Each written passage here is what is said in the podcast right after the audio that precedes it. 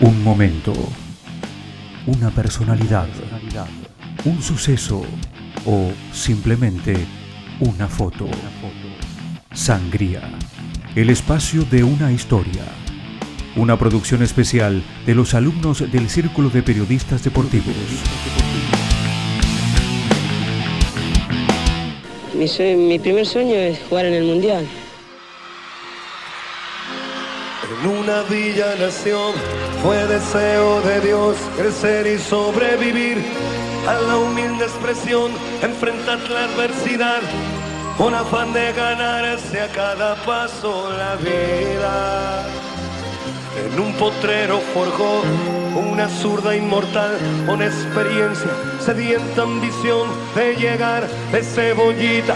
Soñaba jugar un mundial y consagrarse en primera. Tal vez jugando pudiera a su familia ayudar. ¡Grande Diego! Palabras de Rodrigo que quedaron inmortalizadas, como la dice en su espalda, como el propio Maradona y que relatan sus comienzos en el deporte que tanto le dio.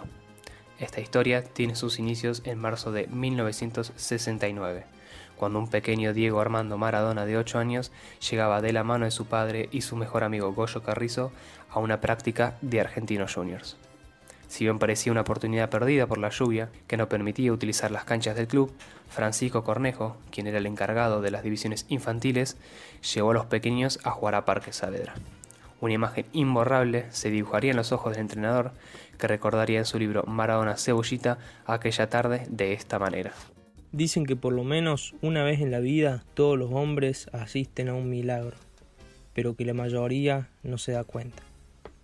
Yo sí. El mío ocurrió la tarde de un sábado de marzo de 1969, sobre el pasto mojado del Parque Saavedra, cuando un pibe bajito que me dijo que tenía 8 años y yo no le creí, hizo maravillas con la pelota, cosas que yo nunca le había visto hacer a nadie.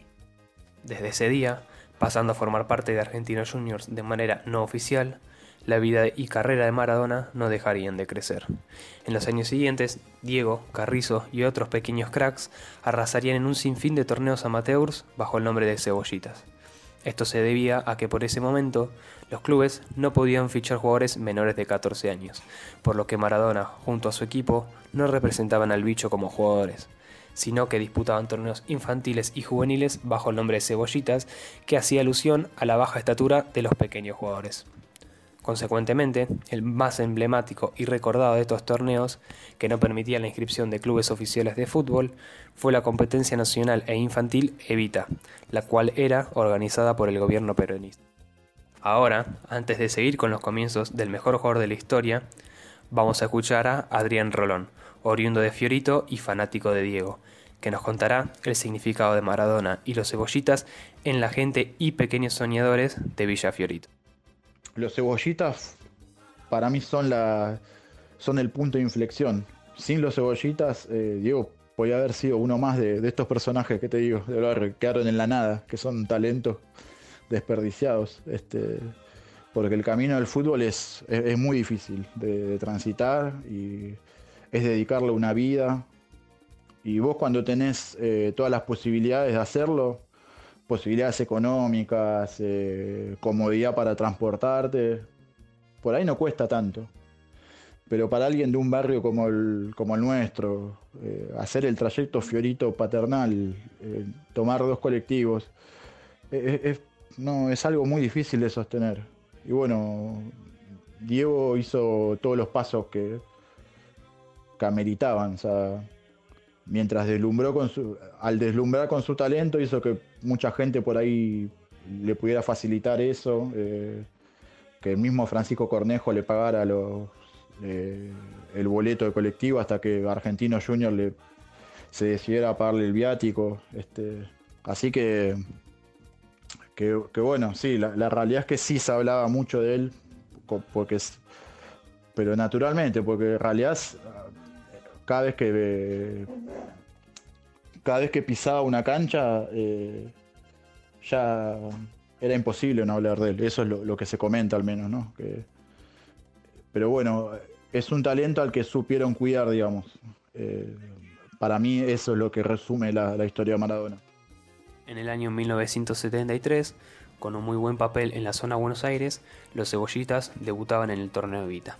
En el último partido se iban a imponer por 5 a 4 con tres goles de Maradona ante Banda Roja, equipo que después representaría a River Plate en las inferiores. A partir de esta victoria, tuvieron que viajar a Río Tercero, Córdoba, a disputar la última parte del torneo contra otras provincias. Lamentablemente, el resultado no fue el esperado. Empataron 2 a 2 contra Santiago del Estero y luego quedaron eliminados por penales en donde Diego no iba a ejecutar por decisión de su entrenador, ya que éste no lo consideraba un buen ejecutante desde los 12 pasos. De todas maneras, el año próximo la historia sería totalmente distinta.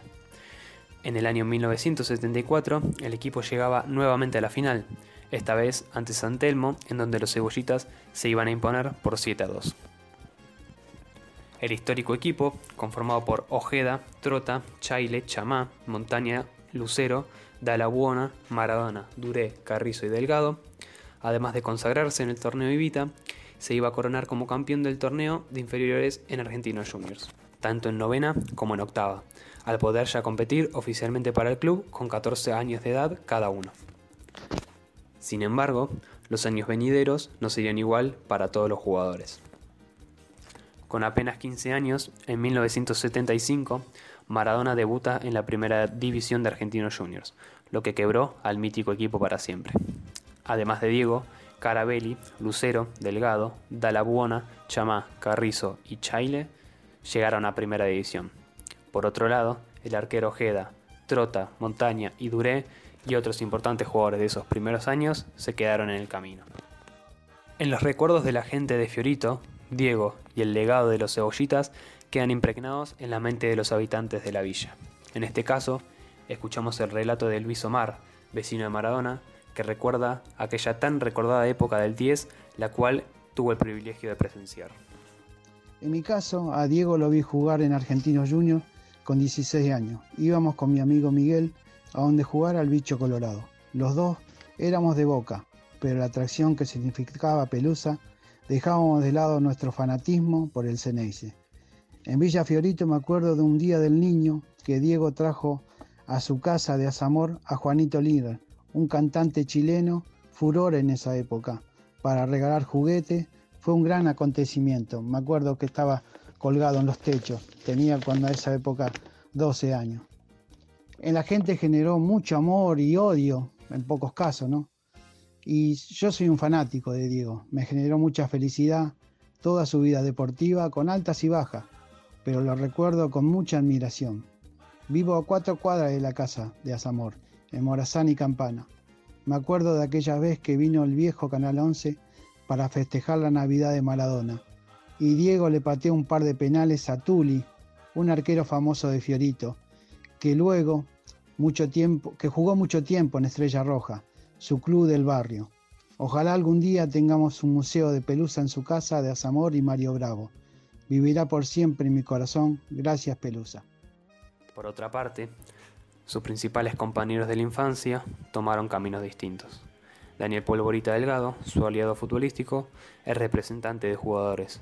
Goyo Carrizo continúa viviendo en Villa Fiorito y Dala Buona tuvo una fugaz experiencia en el Sabadell de España sin trascender. Finalmente, a medida que pasaba el tiempo, la carrera de Diego iría en un ascenso incontrolable. En 1979, con tan solo 18 años, ganaba el Mundial Juvenil con la selección y en 1981 pasaba a Boca Juniors, siendo considerado la mejor aparición del fútbol argentino y mundial.